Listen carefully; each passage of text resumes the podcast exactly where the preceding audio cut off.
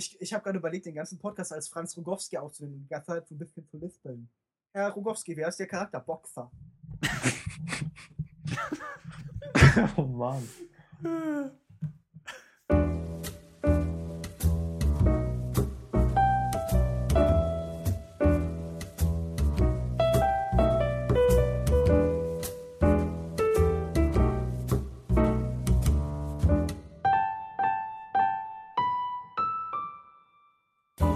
Hallo und herzlich willkommen zum Longtake Podcast, Episode Nummer 8. Wir sprechen heute über das neue Wunderwerk am Himmel über der deutschen Filmlandschaft und zwar über den neuen Film von Sebastian Schipper namens Victoria. Mein Name ist Johannes und mit mir diskutieren heute wie immer Lukas M. Hallihallo. Hallo. Und Lukas B. Moin Moin. Hallo, hallo. Tatsächlich haben wir heute mal eine etwas kürzere Episode konzipiert, in der wir ja nur über diesen einen Film Victoria sprechen werden. Aber in keiner guten Episode des Longtake Podcast darf natürlich der Hinweis auf unsere Webseite fe fehlen. longtake.de, dort findet ihr unsere schriftlichen Kritiken, weitere Podcast-Folgen und Links zu unseren sozialen Medien-Accounts. Dahingehend möchte ich Ihnen, werte Zuhörer, auch noch wärmstens ans Herz legen, uns auf Twitter unter longtake.de zu folgen. Wäre das nicht vielleicht was für Sie? Äh, Lukas B., du hast auch einen Twitter-Account, ne? Ja, man findet mich unter @kinomensch. Man findet auch meinen Blog unter kinomensch.wordpress.com hm. und meine Facebook-Seite unter facebook. Äh, was weiß ich, de slash Kinomensch. Facebook gibt es bei uns natürlich auch, findet ihr alle auf unserer Webseite. Außerdem, wenn ihr schon auf unserer Webseite seid, könnt ihr uns auch eure Meinung zu Victoria über die Kom Kommentarfunktion mitteilen oder auch gerne ganz klassisch per E-Mail an feedback at longtake.de. Das war die kurze Einleitung für diese Woche und wir können direkt einsteigen zur Filmdiskussion über den Film Victoria und wir hören erst einmal in den Clip rein.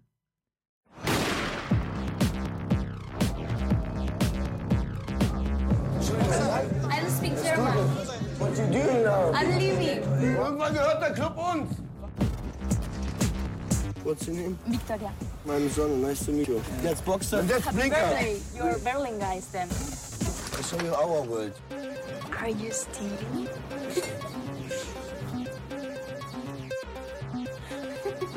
you touch my ass. Say sorry. I'm so, so, With a heart. sorry.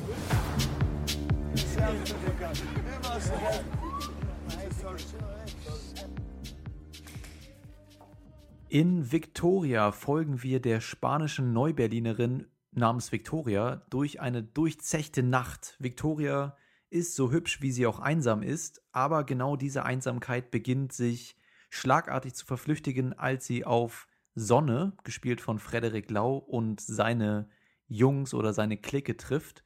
Denn plötzlich heißt es für Victoria durch die Nacht mit einer verschworenen Bande Berliner Jungs, die ziemlich locker drauf sind, aber auch ein bisschen kleinkriminell unterwegs sind. Kinostart für Victoria war der 11. Juni 2015. Regie führt, wie schon erwähnt, Sebastian Schipper und ich denke auch der Kameramann verdient, verdient es erwähnt zu werden. Der heißt nämlich Sturla Brandgrövlen. Das habe ich nicht geübt. Dankeschön, Dankeschön. Ähm, aber warum genau verdient denn der Kameramann es hier so speziell erwähnt zu werden, Lukas B.? Naja, was in der Werbekampagne des Films viel angesprochen worden ist, was in vielen Kritiken aufkam, ist diese zentrale Stilentscheidung des Films, nämlich, dass der gesamte Film in einer einzigen Einstellung gedreht ist. Es handelt sich um ein einziges Longtake. Das heißt, nicht wie üblicherweise wird über Schnitt und Gegenschnitt gearbeitet, gibt es eben Schnitte, die Sequenzen und Szenen voneinander trennen, sondern der ganze Film ist ununterbrochen gefilmt worden, so ein bisschen wie eine Art Theateraufführung. Das heißt, wie Cocktail für eine Leiche von Hitchcock, nur ohne Tricks dazwischen, wie äh, Russian Ark, wie Honey oder wie La Casa Muda. Es ist ja durchaus nicht der erste Film, der das macht, aber sicherlich der erste Deutsche, der in dem Maße wahrgenommen und besprochen wird. Oder für alle, die die eben genannten Filme nicht kennen, wie Birdman, nur ohne Tricks. Ja, ja Cocktail für eine Leiche sollte man schon kennen. Also, äh, ich wollte es ja nur mal sicherheitshalber nochmal sagen. Aber wie fandet ihr denn? Also Victoria wird ja im Moment total abgefeiert von den Kritikern, hat gerade deutschen Filmpreise abgeräumt. einige zumindest. Und wie steht ihr dazu? Also findet ihr, der Film hat die verdient gewonnen und ist es wirklich so der Messias oder, oder das Wunderwerk am, am deutschen Filmhimmel oder wie sieht das bei euch aus? Ja, also der Messias am, am deutschen Himmel ist vielleicht doch etwas too much, aber wenn ich ein bisschen aushole zurück, ich glaube, wir haben ja damals das äh, Special aufgenommen, wo wir auch unsere meist erwartetsten Filme 2015 drin hatten, was dann so zur Zeit der Berlinale gewesen sein muss. Und Mhm. damals haben die ersten Eindrücke von Victoria mich schon extrem fasziniert. Und der Film konnte wirklich die Erwartungen bei mir noch übertreffen, was in letzter Zeit nicht so oft passiert ist, weil ein anderer Film war zum Beispiel It Follows, auf den ich mich ja auch unglaublich gefreut habe. Und das ist dann immer so das Problem mit der Erwartungshaltung. Wenn du natürlich zu große Erwartungen hast, kannst du leicht enttäuscht werden. Hier war es aber genau das Gegenteil. Ich war total baff von dem Film. Mich hat er wirklich umgehauen und für mich auf jeden Fall auch der bisher beste Film des Jahres. So weit würde ich dann nicht gehen. Ich glaube aber, dass es ein sehr, sehr guter Film ist. Die Erwartungshaltung war bei mir natürlich eine andere. Ich habe früh von dem gehört, aber jetzt nicht irgendwie himmelstarbende Erwartungen haben. Und ich würde auch nicht so weit gehen, dass es der, der beste Film des Jahres für mich ist. Aber es ist zumindest, auch wenn viele jetzt sagen würden, das ist nicht so furchtbar schwer, der beste deutsche Film, den ich bislang dieses Jahr gesehen habe. Ich wusste auch nicht besonders viel über den Film. Bei mir hat sich der Film noch nicht zur Zeit der Berlina Berlinale angekündigt, sondern ich habe nur in den letzten Wochen oder seit dem Kinostart jetzt diesen ganzen Hype mitbekommen und war dementsprechend auch sehr, sehr überrascht, mal wieder eine deutsche Produktion zu sehen, die mich dermaßen mitnimmt. Das liegt nicht nur an, der, an dem Stilmittel des Longtakes, sondern generell der ganze Film ist äh, wunderbar konzipiert, geschauspielert und äh, fängt sehr ruhig an und wird dann immer schneller, ja, so ein Crescendo der Dramaturgie. Und das hat mir alles sehr gut gefallen und wirklich auch überrascht, weil ich eigentlich jemand bin, der deutschen Filmen immer sehr, sehr skeptisch gegenübersteht, weil ich finde, dass die viel zu oft karikativ rüberkommen, Parodien abliefern, schlecht geschrieben sind oder nicht authentisch einfach rüberkommen. Und das war bei diesem Film hier überhaupt nicht der Fall und dementsprechend hat mich das wie Lukas M. auch so ein bisschen aus den Socken gehauen. Wenn ihr beide so begeistert seid, kann ich ja gern so ein bisschen die Rolle des Skeptikers einnehmen für heute Abend. Und die erste Frage, die ich dann so ein bisschen an euch hätte, ist: Habt ihr denn dieses, das Gefühl, dieses Stilmittel, dieses durchgehende, äh, dieser durchgehende Blick der Kamera, dieses Longtake, dass das einen Mehrwert bietet oder ist das ein Gimmick? Ist das was, das sich gut verkaufen lässt in der Werbung, in den Kritiken? Oder ist das tatsächlich was, das den Film bereichert? Wo seht ihr denn den, den, den metaphorischen, den weitergedachten Gedanken von dieser Kamera? Was macht denn Schipper mit dieser Kamera? Also für mich ist es auf jeden Fall ein Stilmittel, das sehr, sehr einfach für solche Werbekampagnen eingesetzt werden kann, weil das ja auch in der Popkultur äh, ein, ein Stilmittel ist, was total abgefeiert wird. Wir hatten das ja auch ähm, letztes Jahr in, in Serien wie True Detective oder so, wo das eingesetzt wurde. Und diese Momente des Longtakes ähm, bekommen einfach immer eine riesige Aufmerksamkeit, sowohl durch Kritiker als auch durch das normale Kinopublikum und werden äh, ja und können sehr, sehr einfach beeindrucken. Steckt natürlich auch viel Arbeit dahinter und wenn du mich jetzt fragst, in wie, wie viel Mehrwert dahinter steckt, dann bin ich mir unsicher, aber ich glaube schon, dass der ganze Film oder dass das Stilmittel die ganze Geschichte und die Emotionen des Films sehr, sehr gut begleitet, dass also das Thema dieser Befremdlichkeit, der Kollegialität und auch dieses ganze Setting dieser einen durchzechten Nacht, in der wir eben die Charaktere begleiten und immer an deren Seite sind, als wären wir Teil dieser Gruppe, dass dieses Stilmittel eben dafür sorgt, dass man, ähm, dass man diese Ereignisse wirklich auch als Teil der Gruppe wahrnimmt und somit eben diese ganzen Themen und die Geschichte des Films sehr gut unterstreicht, würde ich sagen, aus meiner Sicht. Also nicht nur Gimmick, sondern schon gehaltvoll auch. Also so ein Also Stilmittel, sorry, um Authentizität zu bekommen. Auch auf jeden Fall, ja. Also so ging es mir auch. Generell würde ich fast sagen, dass so ein Longtake schon mehr in die Richtung eines Gimmicks geht. Wenn man zum Beispiel dann so Kampfszenen bei Oldboy anschaut, ist natürlich alles cool gemacht, aber der Mehrwert hält sich dort in Grenzen. Hier würde ich aber echt sagen, dass durch diese ständige Kamera, die um die Akteure herumschwebt, wirklich man extrem reingesogen wird. Die ähm, ganze Atmosphäre ist einfach so realitätsnah in dem Film und das macht auch irgendwie so alles für den Film aus. Also ich weiß nicht, ich glaube, Er hätte auch funktioniert ohne Long Take, aber ja, es wäre eben einfach nicht so So atemlos, so ja, so so realitätsnah. Das ist einfach man man fühlt sich einfach, als wäre man von dieser Gruppe von Leuten dabei. Man durchlebt am Anfang die Partynacht, man durchlebt danach das, was dann noch folgt und man fühlt sich halt wirklich hautnah dabei. Habt ihr denn das Gefühl, das sind Menschen, mit denen man gerne Zeit verbringen möchte? Also sind Sonne, Boxer, Blinker und Fuß, sind das sympathische Menschen? Also die definieren sich ja ganz klar so als Berliner Jungs, als Natives und sind ganz stolz auf ihre Herkunft und so. Mochtet ihr die? Waren die euch sympathisch als Figuren?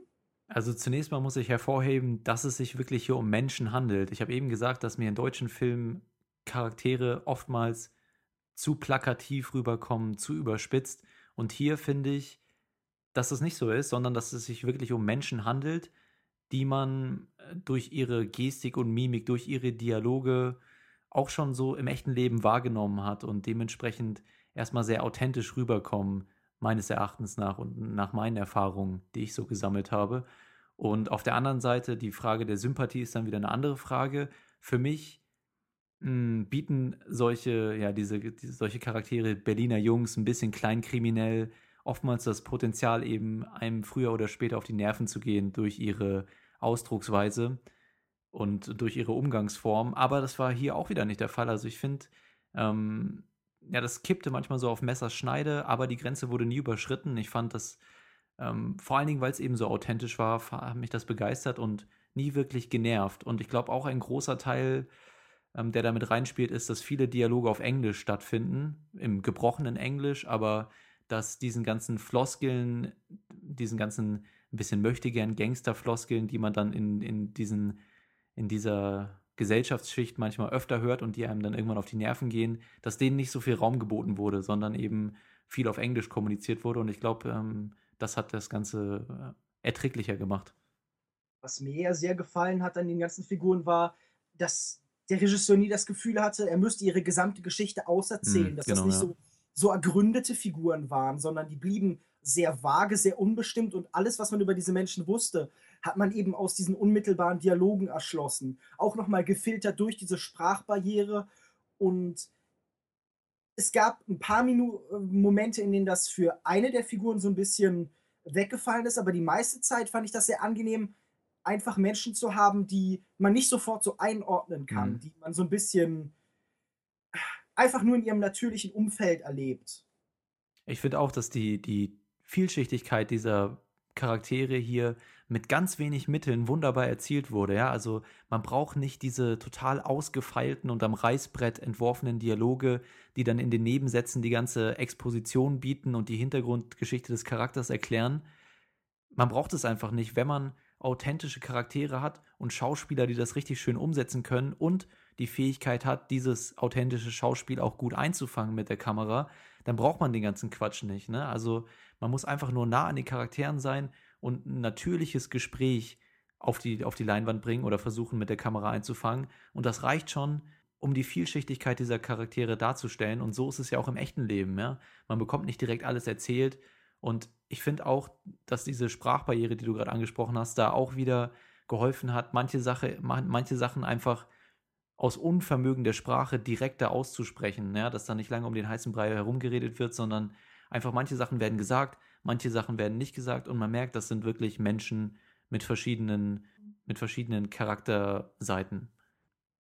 Äh, Vor allem Victoria fand ich vor allem einen richtig schönen, vielschichtigen Charakter, den man durch den ganzen Film gezogen nachvollziehen konnte. Äh, Die Entscheidungen, die sie getroffen hat, was sie aus dem Herz gehandelt hat und was mit dem Kopf. Ja dann auch irgendwann die Szene, wo sie sich dann zu einer bestimmten Sache entscheidet, wo sie dann ganz klar sagt, okay, ich mache das jetzt. Hm. Und der Charakter war klasse und auch, dass er da, wie gesagt, eine Frau besetzt hat, weil Schipper ja sonst auch eher die Filme dreht mit ähm, männlichen Hauptdarstellern. So Ähm, Frederik. Lau, hm? So Buddy-Geschichten halt. Ja, genau. Absolute Giganten. Genau. Ähm, Frederik Lau fand ich tatsächlich sehr sympathisch, was sich vor allem in der ersten Hälfte des Films gezeigt hat. Hat auch für ziemlich viele Schmunzler bei mir gesorgt. Ich meine, da gab es dieses eine, äh, wo sie ihn zum Kaffee einlädt und er sagt, er ist der Kakao-Guy. Was dann natürlich auch durch diese Sprachbarriere noch ein bisschen besser rüberkommt. Ja, Das fand ich toll. ja ich Aber fand. was ich, Verzeihung, du zuerst. Nee, du zuerst. Na, das ist so Du legst zuerst Also, auf. Na gut, dann äh, dränge ich mich jetzt dreist dazwischen. Bitte. Eine, also ich, mir hat Figur, Victoria als Figur, als Hauptfigur auch wirklich ausladend gut gefallen. Vor allen Dingen, weil Laia Costa, die ja auch einen der deutschen Filmpreise eben gerade für diese Rolle gewonnen hat, dieses Spiel in Schauspiel so, so stark betont und immer so was Freudiges hatte mit allem und auf alles so zugegangen ist mit so einer, naja, nicht Naivität, aber so einer, so, einem, so einer kindlichen Freude an den Sachen. Die einzige Szene, die mich so ein bisschen gestört hat, ist so eine später im Café am Klavier, in der sehr stark dann doch auf einmal der, der Versuch da ist, eine Figur auszuerzählen, ihr so eine, so eine Origin-Story, so eine Hintergrundgeschichte zu Mhm. geben. Ich weiß nicht, wie weit ich da jetzt drauf eingehen möchte, aber es geht halt irgendwie um geplatzte Träume in der Vergangenheit und so. Und Ja. das hat mich fast so ein bisschen geärgert, dass auf einmal so eine Figur, die vorher halt so, so aller Welt Mensch war, also so, so universell war, auf einmal so eingeordnet und, und in eine Schublade gesteckt war. Ich fand allerdings, die, diese Szene hat ähm, viel dazu beigetragen, dass man versteht, wie Victoria handelt. Also ich weiß jetzt nicht, wie weit wir da reingehen wollen ins Detail. Ja, Lukas Ja. hat es ja schon, hat's ja schon einigermaßen gesagt. Es liefert eine Hintergrundgeschichte, die den Charakter auf jeden Fall erweitert, aber auch sehr direkt anspricht, diese, diese Hintergrundgeschichte eben. Und ähm, ich finde auch, dass das dem Charakter Tiefe verleiht und ich kann schon verstehen, aus welcher Richtung du kommst, dass du sagst, es war vielleicht anders als im Rest des Films ein bisschen zu direkt. Aber mich hat es nicht gestört und das vor allen Dingen aufgrund der Tatsache, wie die Schauspieler das rübergebracht haben. Nämlich aus meiner Sicht sehr, sehr gut und einfach glaubwürdig, charismatisch. Deswegen hat mich die Szene eigentlich nicht gestört. Ich fand sie nicht overacted, ich fand sie auch nicht ähm, ja, zu erklärend oder so. Also ich, ich, ich sehe schon, dass, dass man vielleicht damit ein Problem haben kann, aber hat mich in dem Fall nicht gestört. Und ich glaube, das war eben für den Rest des Films, wie Lukas M. auch gerade schon gesagt hat, eine Schlüsselszene, um diesen Charakter zu verstehen. Ich hätte noch eine andere Szene, die ich so ein bisschen im Kontrast damit setzen wollte, wo ich das besser umgesetzt fand. Welche denn? Und zwar gab es ähm, in diesem, diesem sehr schönen Moment auf dem Dach, auch recht früh im Film noch, äh, so, so, so eine kurze Dialogzeile oder einen kleinen Teil vom Dialog, wo ich glaube, Blinker sich unsicher ist und so ein bisschen auch in der Vergangenheit schwelgt, aber nur angedeutet wird und dann von Victoria wissen will oder mit Victoria so ein bisschen redet, ob er denn ein guter Mensch ist. Und das fand ich auf so eine, auf so eine sehr vage und wenig greifbare Art sehr berührend, weil War das nicht Boxer, den du meinst? das, es kann, ich, ach genau, es, es war Boxer, Boxer, Franz Rogowski. Äh, Verzeihung, das war ein bisschen unfair, aber Franz Rogowski ist ja gerade durch dieses Lispeln so besonders charakteristisch und chari- charismatisch. Ähm, und diese Szene hat mir wirklich sehr, sehr gut gefallen, weil sie so viel angedeutet hat, ohne eben explizit zu erzählen, sondern so, ein, so einen Schatten über die Vergangenheit gelegt hat, ohne zu sagen, das und das ist passiert. Hm. Mir fällt auf dem Dach jetzt eine andere Szene ein, die auch eher sich auf Victoria bezieht. Und zwar, ähm, ja, ich, ich will jetzt auch nicht wieder zu viel sagen. Wir sind hier ganz vorsichtig mit Spoilern. Habe ich auch gerade vergessen zu sagen, dass wir, mache ich, mach ich einfach gleich nochmal, dass wir noch eine Spoiler-Diskussion hinten dranhängen und jetzt erstmal eher vage über den Film reden. Aber auf dem Dach gab es noch eine andere Situation, als Victoria sich dann von dieser, äh, von, vom Tisch entfernt quasi, ja, wenn ich das mal so vage ausdrücken darf. Ja, das, du darfst schon sagen, sie lehnt sich so ein bisschen vom Dach. Oder was möchtest du? Okay, ja, Darauf möchtest du doch, also ich meine, das ist ja jetzt wirklich, das genau. nimmt doch nichts über die Hand. Ja, ich bin ja nur vorsichtig. Okay, aber die Das Szene. ist okay. und, De deine Spoilerangst in Ehren. und das fand ich im ersten Moment fand ich das so ein bisschen komisch. Da hat sich nicht so ganz richtig angefühlt, aber dann, um dann wieder auf die Szene im Café zurückzukommen, hat sich das gut eingefügt, so insgesamt in den Charakter, als man dann ein bisschen mehr über sie erfahren hat und so weiter. Also natürlich hat man daraus auch schon seine Schlüsse gezogen, aber deswegen fand ich diese Schlüsselszene im Café eben so wichtig auch. Und worauf ich gerade noch hinaus wollte, ist, wir haben ja hier den Long Take, das heißt, alles wird in einer einzigen Aufnahme gefilmt und da ist ja nicht nur die Herausforderung, alles so zu choreografieren, dass alle Statisten, am Ende gibt es ja auch ein paar Statisten, am richtigen Platz sind und dass es alles so funktioniert, handwerklich gesehen, sondern es gibt ja auch die ganz große Gefahr, dass einfach eine Szene nicht funktioniert, wie zum Beispiel die Kaffeeszene, ja. Ein Schauspieler overacted, das kommt nicht glaubwürdig rüber. Viel im Film wurde improvisiert, vielleicht werden nicht die richtigen Worte gefunden oder einfach Emotionen kommen nicht rüber. Und dann fehlt einem einfach diese Schlüsselszene. Man kann die nachher im Schnitt nicht mehr ersetzen durch eine andere Szene, man kann die nicht schneiden und kompakter machen, man kann, man kann sie nicht komplett rausnehmen, sie ist einfach da, sie ist in Stein gemeißelt und wenn es nicht funktioniert, dann hat das verheerende Folgen für den Rest des Films. Und das fand ich eben so beeindruckend, dass wirklich auch in diesen Schlüsselszenen wie im Café und noch an anderen Stellen schauspielerisch von der Kamera her alles so perfekt eingefangen wurde, dass genau immer das richtige Gefühl erzeugt wurde und immer genau so viel erzählt wurde, wie erzählt werden musste. Das hat mich ziemlich beeindruckt. Das ist ja die große Stärke, die eben dieser Longtake tatsächlich mit sich bringt, dass er dem Film was Performatives zurückgibt, dass er eben in seiner Anfangszeit als Film noch viel abgefilmtes Theater und so unmittelbare Darstellungen von Attraktionen eben war. Das gibt es dem so ein bisschen zurück also hm. ich, ich muss gerade sagen, das ist ja wirklich ein, ein Tour de Force-Ritt für, für alle diese Darsteller. Ich, wenn ich mir überlege, durch welche emotionalen Abstufungen Victoria muss. Und ja. es ist ja in der Regel, wird ja gesagt, neben dem Spiel von Schauspiel ist das Schwerste, was, ein, was jemand auf der Bühne oder eben vor der Kamera machen kann, der regelmäßige Wechsel zwischen starken Emotionen. Das ist natürlich auch das, wofür dann Preise vergeben werden, was besonders wahrnehmbar ist. Aber da ist natürlich auch was besonders Anstrengendes darin. Und hm. dass das hier so gut gelingt, also es war ja der dritte von drei Versuchen, von drei äh, Darbietungen, die von eben diesem Film gemacht wurden, der dann im Endeffekt es in, auf die Leinwand geschafft hat. Hm. Und es ist wirklich sehr, sehr beeindruckend, was da entstanden ist. Man spürt halt diese Anspannung der Darsteller, diese Angst, Fehler zu machen, nur sehr indirekt, nämlich in so einer so einer Konzentration, in so einer Ekstase, die wirklich die ganze ja. Zeit auf denen lasten muss. Ich glaube auch, die haben sich hier mehr oder weniger in so einen Rausch gespielt und ich finde, das drückt sich eben auch in der Chemie zwischen den Charakteren und vor allen Dingen zwischen Frederik Lau und Laia Costa aus. Die haben sich wirklich wie in so einem anspruchsvollen Theaterstück, also anspruchsvoll in der Hinsicht, dass das Ganze ja auf den Straßen Berlins stattfindet und von Location zu Location springt, haben sie sich da wirklich in so einen Rausch gespielt und wie du auch schon meintest, durch eine Vielzahl von Stadien, sowohl physisch als auch emotional. Also wir haben gegen Ende auch rasantere Szenen, wo sie physisch durch müssen. Wir haben am Anfang subtile Emotionen und Gestiken und Mimiken und gegen Ende immer immer stärkere und offensichtlichere Emotionen, die aber auch glaubwürdig rübergebracht werden müssen. Und also es war einfach beeindruckend, wie, mit wie viel Chemie und Authentizität sie all diese Stadien bewältigt haben. Also klasse. Da kann Michael Keaton mit seinen 10 Minuten Takes and Birdman aber einpacken gehen. Also hör mal. Ja. Ich habe oft gelesen in Kritiken, vor allem, dass angeprangert wird, dass die Akteure sich im Film halt teilweise einfach dumm verhalten. Und das fand ich halt überhaupt nicht so, weil im Endeffekt verhalten sich die vier Berliner Jungs genauso, wie man es von, von ihnen erwarten würde und genau auch, wie, was sie darstellen. Mhm. Also ich hätte mich hätte es rausgenommen aus dem Film, wenn sie jetzt eben nicht aus dem Bauch heraus gehandelt hätten.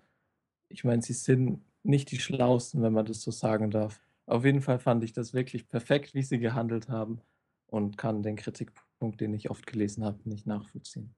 Ich, äh, also ich sehe das auch so wie du. Ich fand die, die Berliner Jungs auch sehr authentisch habe ich, ich glaube, ich habe das Wort jetzt schon ein bisschen zu häufig benutzt. Aber egal, war halt so.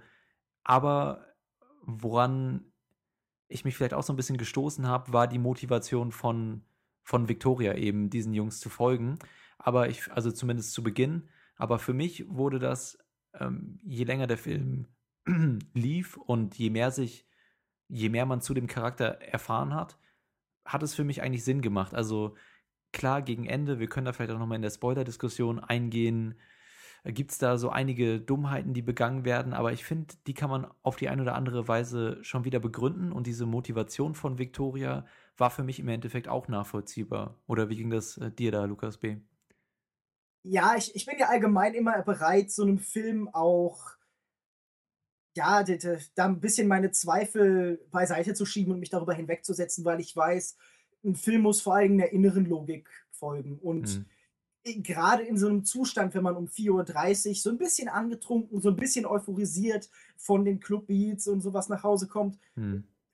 macht man wahrscheinlich auch mehr, als man das normalerweise tun würde und ist zu größeren Abenteuern bereit. Vor allen Dingen, wenn dann so äh, emotionale Schicksalsschläge der Vergangenheit wieder so ein bisschen evoziert werden und so Mhm. über einem sich auftürmen.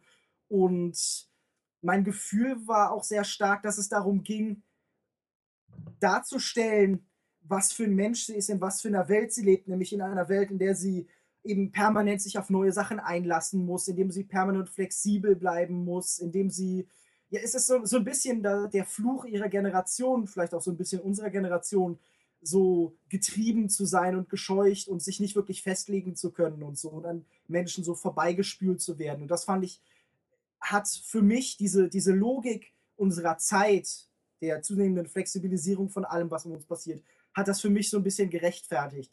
Hm. Wir leben in der Welt in der und in der Stadt in der, und in, mit Berlin, in der mir sowas glaubwürdig erscheint. Genau, und eben auch aus der Situation. Weil Mhm. es ist nachts, alkoholisiert, Jugend, jugendlicher Übermut, das hatte ich gerade schon mal erwähnt. Und je mehr man über den Charakter von Victoria er erfährt, desto sinnvoller finde ich die ganzen, die ganzen Erlebnisse auch. Und eine andere Sache, die ich diesbezüglich noch anmerken wollte, ist das ganze Setting, was mir sehr gut gefallen hat, also wie man in den Film einge, eingeführt wurde. Weil ich glaube, jeder kennt das, der schon mal nachts länger unterwegs war und so eine durchzechte Nacht durchgemacht hat. Manche magische Momente, in denen wirklich so ein bisschen die Realität in das ferne Morgen geschoben wird und nur das Jetzt gilt, das klingt jetzt ein bisschen polemisch, aber ist ja einfach so, dass man manchmal wirklich so zwischen 4 Uhr und 7 Uhr nach einer richtig fetten Nacht, in der es vielleicht auch ein bisschen Alkohol gab und aber vor allen Dingen viel Spaß und man mit seinen Jungs unterwegs ist oder auch alleine oder mit seiner Freundin, dann hat man einfach manchmal diese Momente, in denen, in der die Zukunft ganz weit weg ist und es sind einfach so magische Momente, in der man sich so ganz gelassen fühlt und abenteuerlustig ist und einfach so diese ganze Realität von sich wegschiebt. Und ich finde, dass der Film dieses Gefühl am Anfang und da kommen wir wieder auf den Punkt zurück, dass die Kamera so dicht dran ist und man sich wirklich auch so fühlt, als würde man nachts durch die, durch die leeren Straßen von Berlin schlendern, dass das eben dieses Gefühl erzeugt, was mir am Anfang sehr gut gefallen hat. Und dann später mit späteren Ereignissen, auf die wir gleich nochmal in der Spoiler-Diskussion näher eingehen, sehr schön in Kontrast gesetzt wird, was denn passiert, wenn diese romantische Atmosphäre und diese so ein bisschen dieser Traum der Nacht in Realität übergeht und von den Sonnenstrahlen quasi geweckt wird. Das hat mir sehr gut gefallen, dieser Kontrast. Also einmal der Anfang und dann der Kontrast zu später. Ich, ich verstehe, was du meinst. Und der Film spielt ja auch mit diesem Moment, mit diesem Augenblick in, dem, in dieser Szene, in der sie auf dem Dach sind. Hm. aber natürlich auch mit der Ernüchterung, der manchmal am Ende so einer Nacht kommt. Und ähm, da musst du gar nicht sagen, dass das was Polemisches hat oder sowas, sondern natürlich liegt selbst unter was Trivialem, was sehr Poetisches in diesem Rausbrechen aus der Dunkelheit, in den Übergang in eine neue Phase des Lebens, in einen neuen Tag und so. Ja, ich hatte das Gefühl nicht ganz so mit der magischen Nacht. Also ich verstehe natürlich, was du meinst. Der Film bringt das einigermaßen gut rüber Hm. und auch diese Momente. Und teilweise habe ich mich da auch ein bisschen zum Beispiel an absolute Giganten, der hat ja auch so ein bisschen diese Momente, die dann so magisch oder melanch- melancholisch angehaucht sind, findet man hier vor allem in der ersten Hälfte auch. Und mich hat auch vor allem dann am Ende ähm, fasziniert, wie gut diese erste Hälfte funktioniert, auch im Kontrast zur zweiten Hälfte. ich muss ja noch mal sagen, das ist ja sowieso allgemein was, was vielleicht an Filmen von Sebastian Schipper eine Stärke ist, die Überhöhung des Trivialen, also aus so einem eigentlich ganz normalen Moment so was ganz Magisches rauszuholen. Das gibt es auch später im Film noch mal, wenn der Film so eine erste Schleife gelaufen ist und sie zurückkehren in den Club vom Anfang und dann zum Tanz der Musik, die, die eigentliche Clubmusik von DJ Coase oder Cozy oder wie ich, ich kann es nicht genau sagen, Kotze. wegfällt, DJ Kotze, wegfällt darüber halt dieser, dieser Score von Nils Fram, der ja auch ausgezeichnet worden ist mit einem deutschen Filmpreis, Hm. sich darüber legt und auf einmal sowas Elegisches entsteht. Sowas sehr, ja, so, so, so ein Moment der, der, des Ausbruchs, des Aufbruchs, des Loslösen von allen weltlichen Zwängen. Und das finde ich, das finde ich, glaube ich, die stärkste Szene im Film. Dieses plötzliche Wegfallen der Umwelt, dieses Vergessen von allem. Ja. Und ich finde auch, also ich finde, in dem Film werden viele Gegensätze angesprochen, ja, Einsamkeit, Kollegialität, Stärke und Angst auch in einer befremdlichen Gesellschaft oder auch in der eigenen Gesellschaft, in der man nicht so richtig Fuß fassen kann, Hoffnung, Depression, ich meinte eben auch schon Realität und Traum, solche Sachen eben, finde ich, hat das alles so sehr subtil rübergebracht und nicht zu plakativ eben dargestellt. Vielleicht kann man im, ja, kann man argumentieren, dass dann gegen Ende hin das vielleicht doch ein bisschen deterministisch ist oder so, aber ich finde, das war alles noch im Rahmen und hat die ganzen Themen schön angesprochen.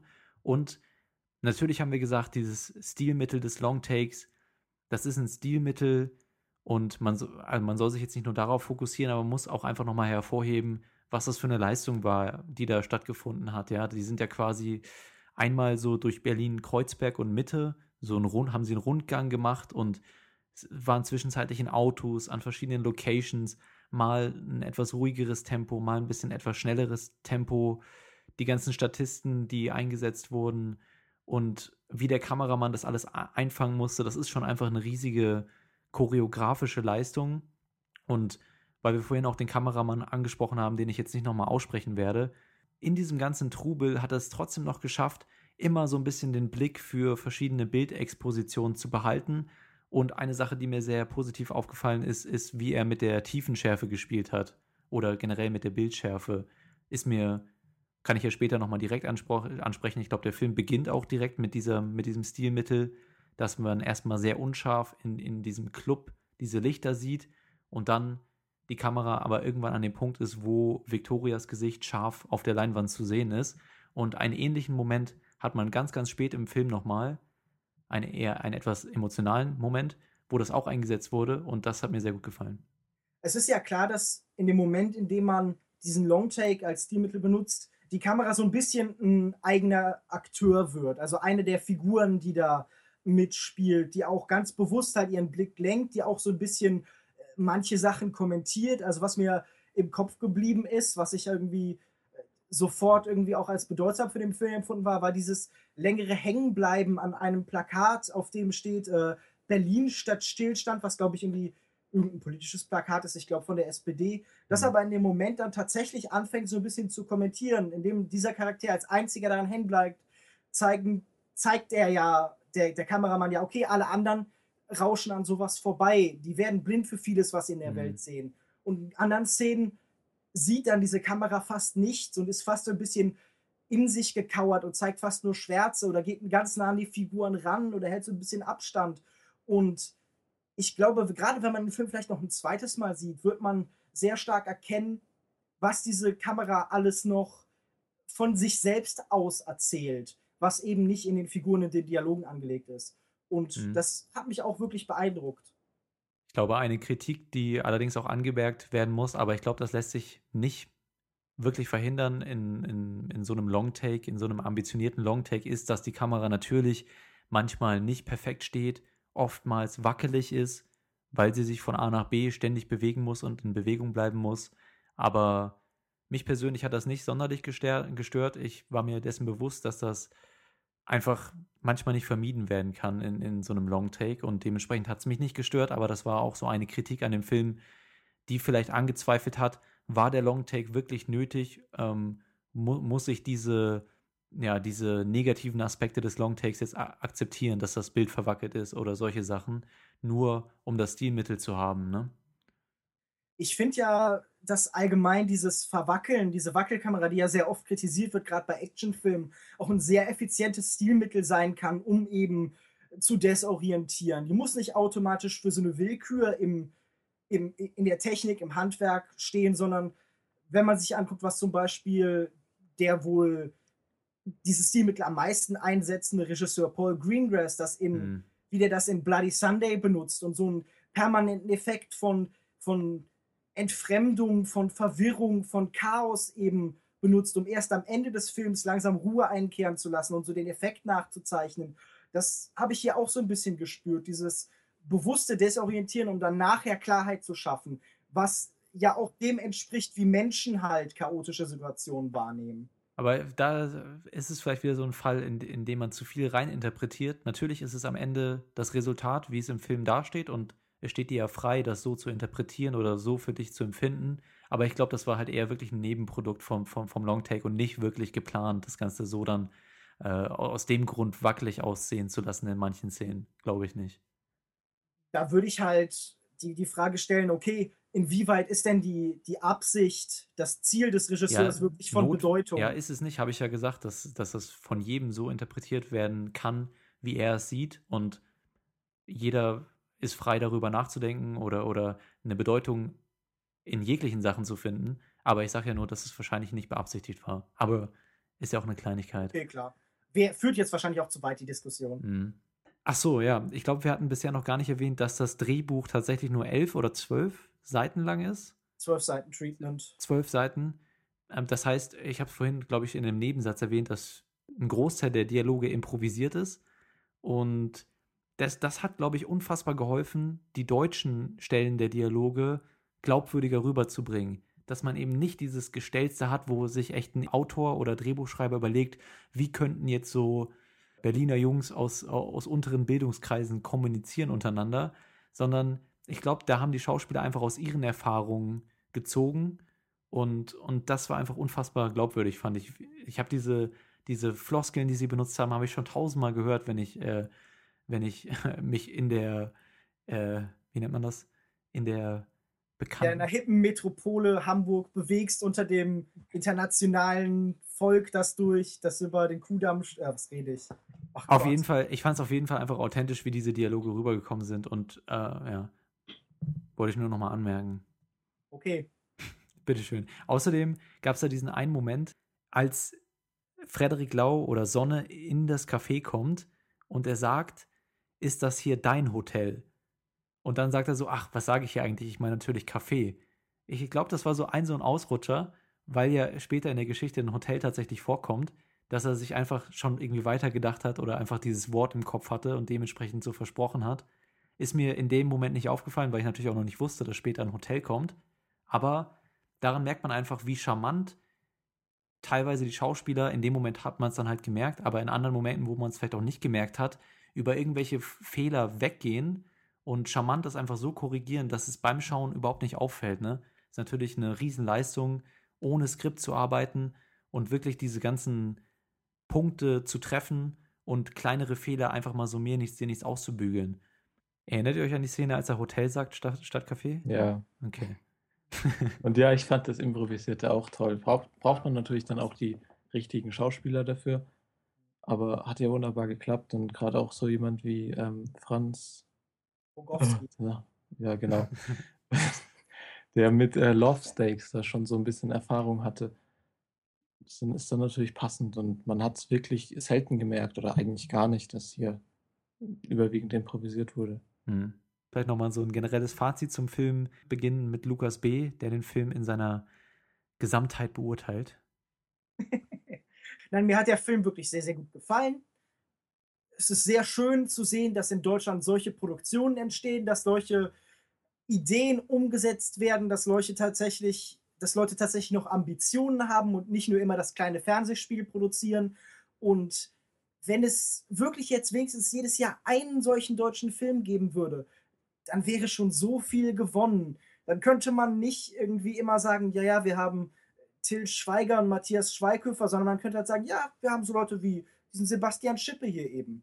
Schipper. Chip Und Mhm. ja, genau, Schipper. Und das wäre sehr toll. Also mein Fazit ist überwiegend positiv. Ich war von dem Film sehr begeistert. Ich kann ihm jedem nur ans Herz legen. Endlich mal wieder ein deutscher Film, der richtig gut ist. Ich meine, wer hätte wirklich gedacht, letztes Jahr zu, zu der Zeit, dass ich sage, Victoria oder ein deutscher Film ist vielleicht der beste Film für mich 2015. Hätte ich nie drüber nachgedacht. Mhm.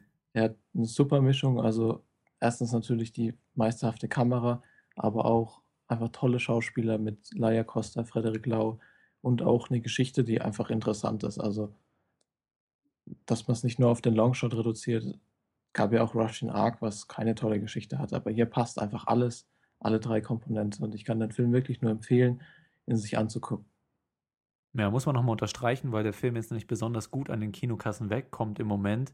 Leute, das ist nicht nur was für Kritiker oder so und Sesselfurzer wie Lukas B.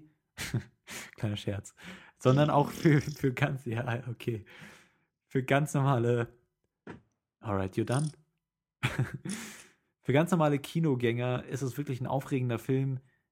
Und auch für junge Leute, ja. Ihr werdet da viele Momente am Anfang wiedererkennen, die ihr auch schon so erlebt habt. Und dann gegen Ende wird es wirklich richtig spannend. Also, aber Leute, guckt ihn euch an, wirklich, vielleicht auch zweimal. Ich werde auch noch mal reingehen, wenn, wenn ich die Möglichkeit habe. Ich weiß nicht, wie lange der hier noch läuft. Aber ich vermute, dass er vielleicht ein bisschen länger noch läuft, nachdem er jetzt die Preise gewonnen hat, die, ja, die Lolas. Also für alle, die den Film noch nicht gesehen haben, wir gehen jetzt in die Spoiler-Diskussion über. Das heißt, wir, wir sprechen über jegliche Plotpunkte, Charakterentwicklung und alles, was wir in Victoria gesehen haben. Das heißt, wenn ihr den Film noch nicht gesehen habt und ihr solltet ihn wirklich sehen, dann macht euch jetzt vom Acker und schaut ihn euch an und kommt danach wieder.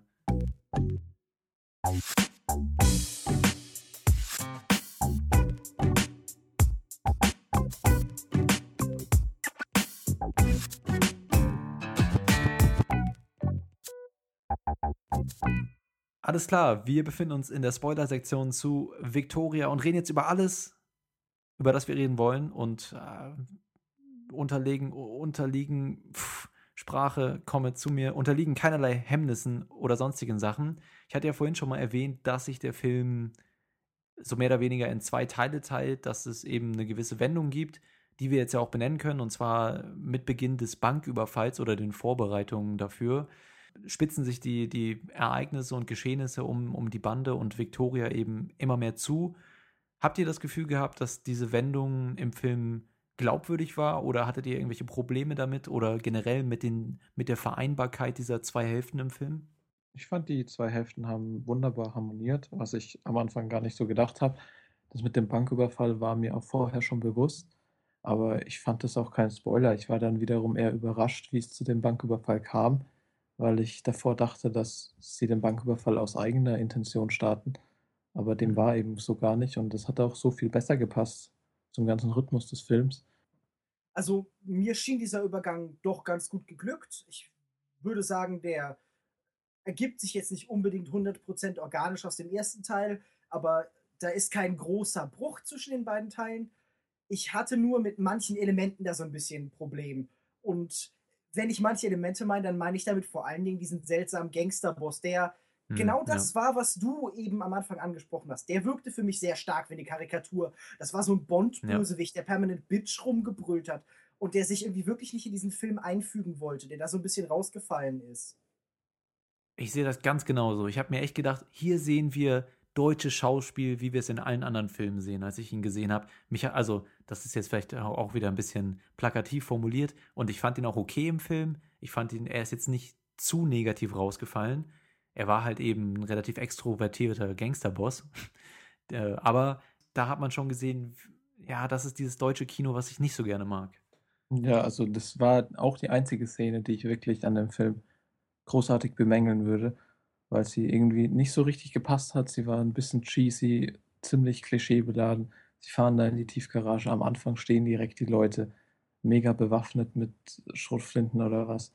Und der Boss dann natürlich auch. Und ich weiß auch nicht, dieses, dieses Spiel von dem Überfall, was sie dann da geprobt haben. Ja. Hm. War auch nicht so.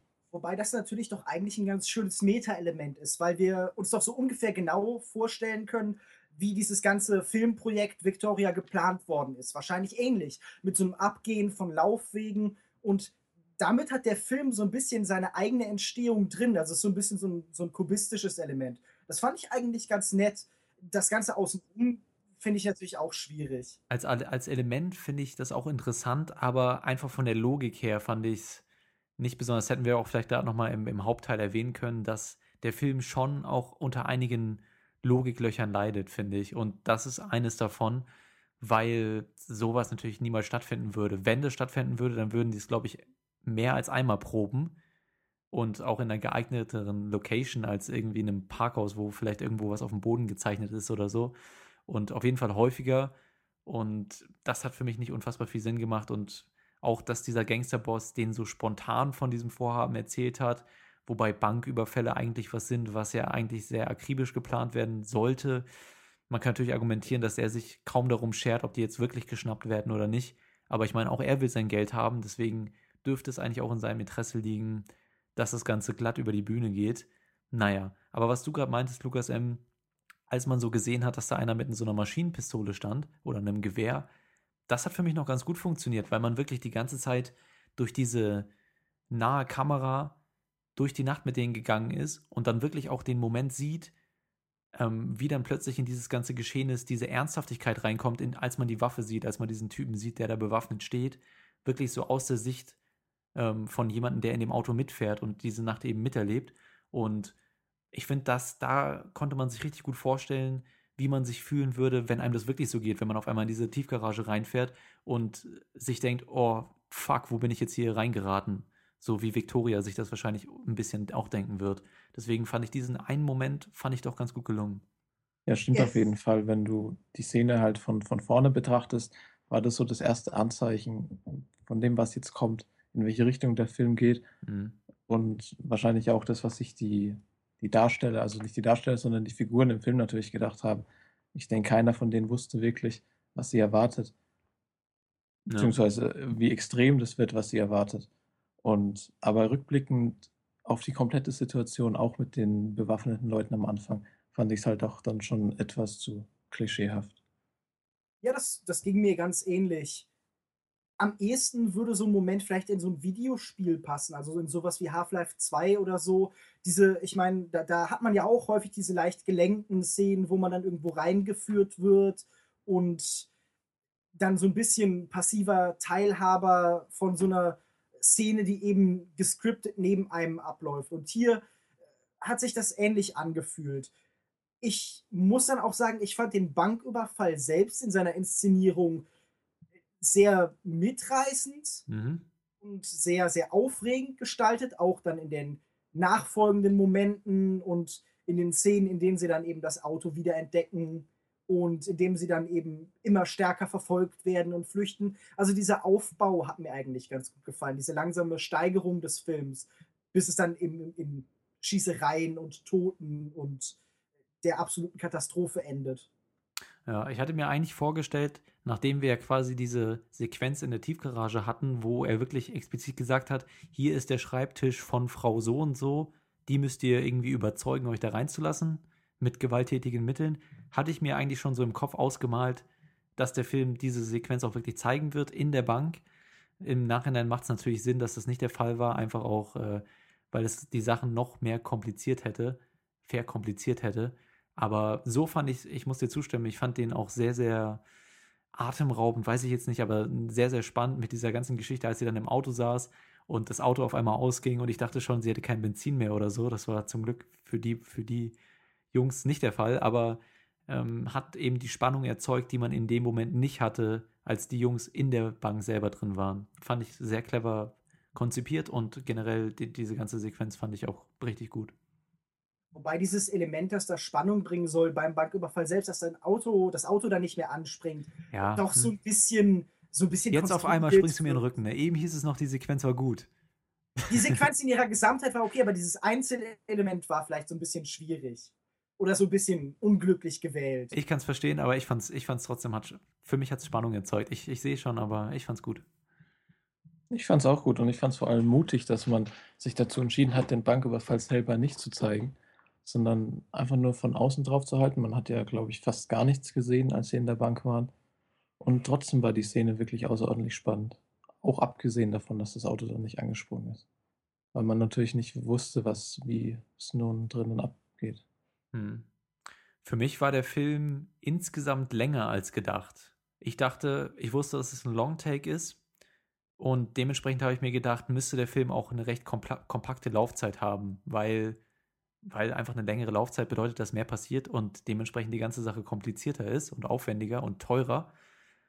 Und dementsprechend hatte ich eigentlich damit gerechnet, einen 90-Minuten-Film zu sehen. Es sind aber über zwei Stunden, 140 Minuten, was mich ziemlich überrascht hat. Ich, ich bin so ein bisschen selber vom Gefühl her, während des Films bin ich davon ausgegangen, dass wir jetzt in dem Nachtclub quasi, in dem wir uns dann am Ende wieder äh, wiederfinden, den Film beenden, weil dann war eben dieser Kreis, den die durch Berlin da gegangen sind, quasi vollendet.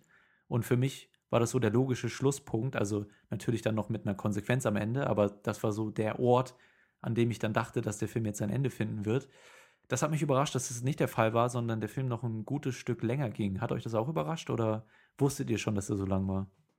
ich wusste, wie lang dieser Film ist, aber man verliert ja auch so ein bisschen das Gefühl für Zeit im Kino. Und es ging mir wirklich haargenau wie dir. Ich hätte ganz oft das Gefühl, okay, aber das ist doch jetzt die letzte Einstellung, das ist doch jetzt der letzte Moment. Gerade auch dann ganz zum Ende hin habe ich ganz oft gedacht, okay, aber das ist jetzt das Schlussbild. Mhm. Und manchmal weiß ich auch nicht, gerade diese allerletzte Einstellung, äh, ja, ich meine, okay, es gibt nur eine Einstellung, das allerletzte Bild des Films ist für mich nicht der ideale Schlusspunkt. Ich habe das Gefühl, es fehlt so ein bisschen der richtige Moment aufzuhören. Am Ende verzettelt sich Schipper so ein bisschen und fasert so ein bisschen aus. Also da hätte ich mir was äh, prägnanteres, was, was, was stärker abschließendes gewünscht. Ähm, mir war natürlich auch bewusst, dass der Film äh, 140 Minuten dauert, aber ich war während dem Sehen tatsächlich so mitgerissen, dass ich die Zeit völlig aus den Augen verloren habe. Habe nicht eine Länge bei dem Film gespürt. Irgendwann, als sie am Ende im Hotel waren, ist mir dann das erste Mal aufgefallen, der Film geht doch ganz schön lang. Hm. Und dann war er ja auch schon, was heißt schon, also kurz danach zu Ende.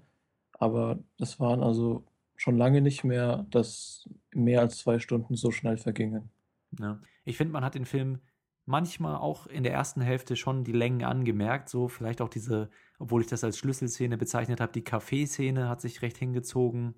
Also, aber gut, ich meine, ich habe es dem Film sofort verziehen, weil man einfach nicht drum rumkommt, wenn man nicht schneidet.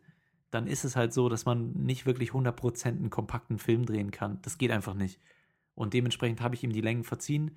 Äh, gegen Ende hin habe ich die Länge natürlich gespürt, weil ich einfach überrascht war, dass der Film noch lief, aber nicht negativ, sondern mir hat das, äh, mich hat das weiterhin bis zum Schluss mitgenommen und ich fand das Schlussbild, ähm, ich habe mir ein bisschen Gedanken darüber gemacht, die ich jetzt noch nicht so ganz artikulieren kann. Ich fand das Schlussbild nicht schlecht. Ich fand es eigentlich schon auch recht, recht passend, dass sie quasi alleine in diesen Tag reingeht. Dieser Traum ist zu Ende. Also in der ersten Hälfte hat man wirklich diesen Nachttraum, der dann von, den, von der Sonne und der Realität, paradoxerweise heißt übrigens der Charakter auch Sonne, könnte man auch mal drüber nachdenken, ähm, der wird dann quasi, dieser Traum geht in die Realität über und am Ende ist es halt Tag und sie geht, lässt diesen ganzen Traum und diese, diese, diese ganze absurde Geschichte hinter sich und geht quasi wieder in ihre Realität rein und, und lässt das alles hinter sich. Also irgendwie so, in dem Dreh könnte ich mir das irgendwie schon ganz gut erklären, dass das ein passendes Ende ist und ich fand eben auch diese letzte Hotelszene einfach von dem, was die Schauspieler abgeliefert haben, sehr beeindruckend und einfach von den Charaktermomenten her sehr, obwohl das halt dann eben auf 180 war, sehr authentisch und das hat mich beeindruckt. Es ist schon eine Szene, die gut gespielt ist, die überzeugend inszeniert ist, die auch die Schicksale der anderen Figuren mit so einer angenehmen Beiläufigkeit erzählt, also eben über diese, über diese Fernsehbilder. Mhm. Aber hm, die, dieser, dieser stille Rückgang aus dem Hotel zurück hat mir auch eigentlich ganz gut gefallen. Ich, ich weiß nicht, ich habe nur in, in, diesem letzten Moment, in dieser ganzen letzten Sequenz, so ein bisschen das erste Mal bin ich aus diesem, aus diesem Rausch, aus diesem Trauma, dass dieser Film einem die ganze Zeit aufbürdet, aufgewacht und habe so ein bisschen die Länge des Films gemerkt. Das ist natürlich ein absolut beabsichtigter Effekt. Also der Film zieht sich natürlich über diese zwei, zwei, zweieinhalb Stunden fast, um auch so eine körperliche Wirkung des Zuschauers ganz klar einzukalkulieren, um so eine, um so eine Erschöpfung mitzutragen. Und das genau, kannst du natürlich und, und nicht in 80 Minuten machen. Ja, und da setzt und, ja auch genau, sorry, ich, ich unterbreche dich jetzt einmal ganz harsch, aber da setzt ja der Film auch ein oder an, ne? Also in dem Moment spürt auch Frederik Lau oder Sonne spürt plötzlich, dass er verwundet ist oder vielleicht schon ein bisschen vorher, aber da sehen wir es als Zuschauer im Hotel zuerst, dass diese ganze Sache nicht unbeschadet an ihm vorbeigegangen ist. Und in dem Moment, in dem du als Zuschauer quasi so ein bisschen diese Ermüdung und äh, körperliche Erschöpfung spürst, geht es den Charakteren ganz genauso. Das ist doch eigentlich ziemlich passend, oder nicht? Ja, eigentlich hast du recht. eigentlich, also zumindest wenn man sich so das Ganze erklärt, dann ist es sehr schlüssig im Gesamtkonzept. Ich weiß nur nicht, also diese letzte ein, dieses letzte Bild, dieses sich lösen der Kamera von Victoria, dieses Wegschweben, und dieses fast sorglose, also als hätte sie in dem Moment eigentlich all diese Menschen, mit denen sie über die letzten zweieinhalb Stunden gelebt und gelitten hat, schon wieder vergessen. Funktioniert vor allen Dingen, wenn man sich das anguckt, als so ein Generationsporträt, in dem irgendwie Bindungen halt nicht von großem Wert sind, in dem man Menschen halt wirklich hinter sich lässt, lässt. Wie so ein, es ist ja fast wie ein One-Night-Stand, wo am Ende alle tot sind. Schöner Vergleich.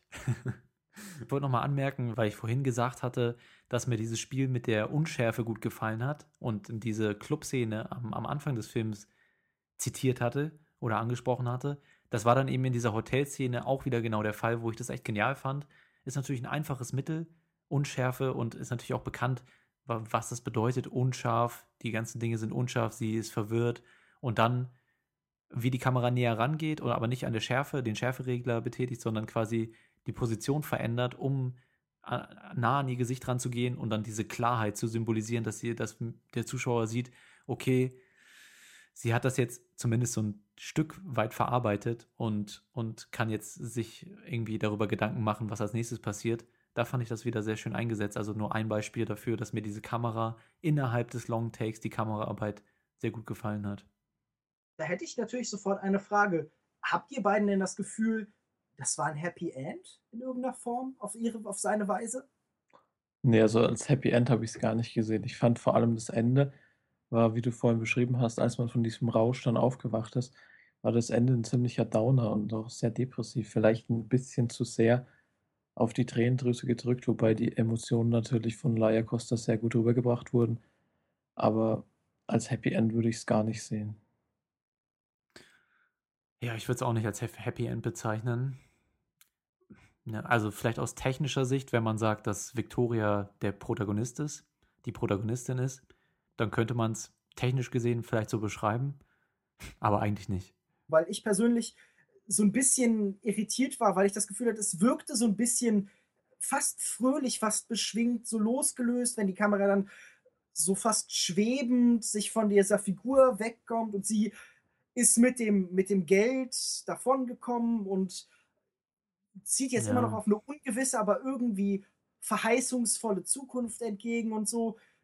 Ich glaube nicht, dass das ein Happy End ist, aber die Inszenierung hat so ein bisschen dieses, dieses Ambivalente. Es könnte auch fast so ein bisschen Glück versprechen. Ich fand, also ich hatte gar nicht das Gefühl, mm, weil sie natürlich, ich fand, sie wirkte in dem letzten Shot eigentlich eher sehr einsam. Sie geht wieder alleine ihren Weg und dadurch dass die Kamera, es war, glaube ich, die einzige, also es war klar, dass die Kamera am Ende stehen bleibt und eben nicht mehr nah dran ist und sich von den Charakteren entfernt und dann die Geschichte beendet. Das fand ich als Stilmittel oder, oder diese, ja, war einfach naheliegend, fand ich und fand es auch okay. Aber dieser, diese Einstellung, die Kameraeinstellung von der Straße und von ihr, hat für mich nicht besonders viel Freude oder so verbreitet, sondern halt eher, ähm, dass sie jetzt wieder allein auf ihrem Weg ist und äh, ja, einsam ist wieder, ne? Also hm. das, das, das hat es für mich rübergebracht so. Fand ich wirklich ganz genauso, weil ich glaube auch nicht, dass es ihr um das Geld ging. Ich denke, das Geld war ihr wirklich komplett oder relativ egal. Sie, man hat ja gemerkt, sie wollte sich angehörig zu der Gruppe fühlen. Sie hat sich ja auch ein bisschen verliebt in Sonne. Man hat ja auch die äh, Reaktion dann gesehen, wie aufgelöst war, als er doch gestorben ist. Und ich denke, sie war wirklich am Ende alles andere als glücklich und losgelöst.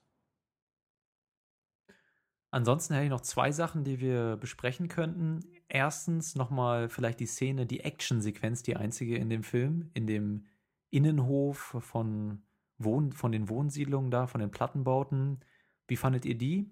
Natürlich war da jetzt keine makellose Choreografie zu erwarten, aber für die Möglichkeiten, die die hatten, war das eine sehr intensive und sehr gut umgesetzte Actionsequenz. Also mhm. ich habe da keine Probleme mit. Sie ist jetzt nicht die Höhe der Actionkunst, aber sie fügt sich sehr gut in diesen Film ein und hat durchaus den Adrenalin Adrenalinspiegel so ein bisschen nach oben getrieben. War natürlich auch etwas wirr, das ganze Rumgeschieße. Klar, mit der Kamera, sie war nah dabei, aber man hat nicht sehr viel erkannt. Ähm, genauso wie mir ist gar nicht sofort bewusst geworden, dass ähm, ich denke mal, Blinker war es, dass der sofort am Anfang erschossen wurde, als sie da in diesen Hof reinstürmen. Mhm. Das habe ich dann erst kurze Zeit später gemerkt, dass er gar nicht mehr da war, sondern tot am Boden lag, weil das halt doch alles sehr wild war und auch relativ schnell das Feuer eröffnet wurde, einfach, was mich auch gewundert hat. Und ja, also die Szene passt gut rein und ist auch mal so ein guter Ausgleich, weil ist ja eigentlich die einzige große Action-Szene, die es gibt. Mhm. Oder überhaupt die einzige Action-Szene. Mich hat es auch gewundert, dass sie so schnell das Feuer eröffnet haben, aber war jetzt eine Kleinigkeit, die ich relativ schnell wieder von mir geschoben habe, den Gedanken. Ansonsten, also ich, ich fand eigentlich, es war überraschend klar, die Szene. Also mir ist es, ich habe das gesehen, dass er erschossen wurde direkt oder angeschossen zumindest. Er schreit danach ja auch noch äh, einige Male, also er ist nicht tot direkt gewesen. Und auch den Rest der, der Szene fand ich irgendwie total, das war genau die richtige Balance zwischen nah dran sein, dabei sein, die Action richtig fühlen, aber trotzdem noch den Überblick behalten. Und zum Beispiel gab es diesen einen Moment, als die Kamera so über die Deckung rüberschaut, ja, und eben auf, die, auf Blinker blickt, der da am Boden liegt. Und ich dachte mir so, okay, okay, geh wieder runter, du musst in die, in die Deckung gehen, ne?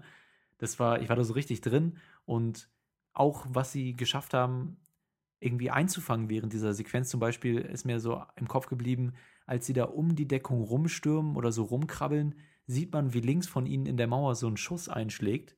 Ich weiß nicht, vielleicht habe ich es mir nur eingebildet oder ich weiß nicht, wie sie es genau gemacht haben, aber ich hatte irgendwie das Gefühl, dass links am Rand des Bildes in, in eine dieser Mauern so ein Schuss eingeschlagen ist. Und ich weiß nicht, ich fand das super gemacht, diese ganze Sequenz, dass man so nah dran war, doch den Überblick, also man wusste, welcher Charakter gerade erschossen wurde oder wer noch bei einem ist. Und also, ich überschlag hier mich ein bisschen mit den Worten, aber ich fand es echt genial. Geht euch anscheinend nicht so. Okay, na gut. Ich fand's toll, Herr Schipper, falls Sie das Doch, hier ich, hören. ich würde dir auf keinen Fall widersprechen. Ich bin vielleicht nicht ganz so enthusiastisch, aber ja, war eine sehr gut gemachte Szene und handwerklich beeindruckend. Okay, gut.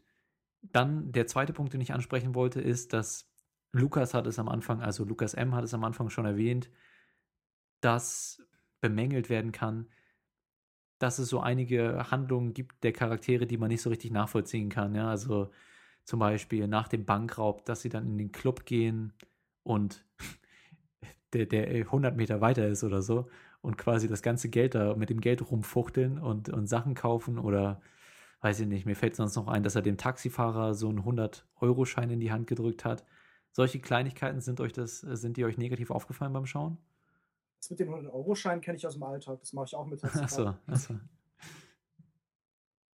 Also mir ist es schon negativ aufgefallen. Umso länger der Film geht, umso ähm, länger wird auch die Liste von diesen kleinen Fehlern. Und am Ende ist es dann, also ich bin immer noch sehr begeistert von dem Film, aber diese Unstimmigkeiten ähm, am Ende summieren sich und dann machen die das Bild natürlich auch nicht mehr so schön. Also es ist klar, was du sagst mit dem Taxifahrer, mit dem Hunderter, was mich auch schon gewundert hat, dass der, ich meine, der holt die direkt am Tatort ab, fährt die dann nicht besonders weit zu einem Hotel. Mhm. Ähm, kurz nachdem sie im Hotel sind, kommen im Fernsehen schon Übertragungen mit Täterbeschreibungen.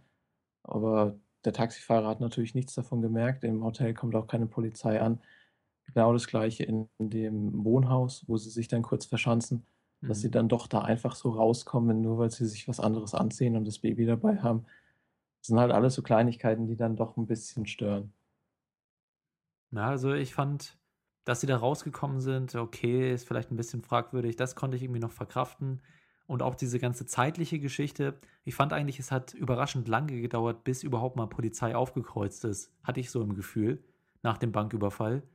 Hatte man lange von der Polizei nichts gesehen, auch keine Sirenen gehört oder so. Deswegen fand ich das dann eigentlich schon auch realistisch, dass nachdem die Polizei dann erstmal da war, ähm, dass dann eben auch kurz darauf irgendwelche Kamerateams wahrscheinlich da die Lage ähm, im Fernsehen übertragen. Deswegen hat mich das nicht so gestört, aber halt so andere Sachen schon. Aber ja, wie gesagt, das muss man so einem Film dann irgendwie auch vergeben, finde ich, wenn man so ein ambitioniertes Projekt hat.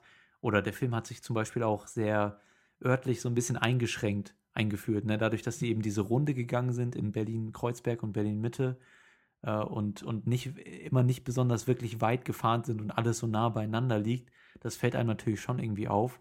Aber, oder ist euch das auch aufgefallen? Aber ich finde, man kann es dann eben dem Film einfach vergeben.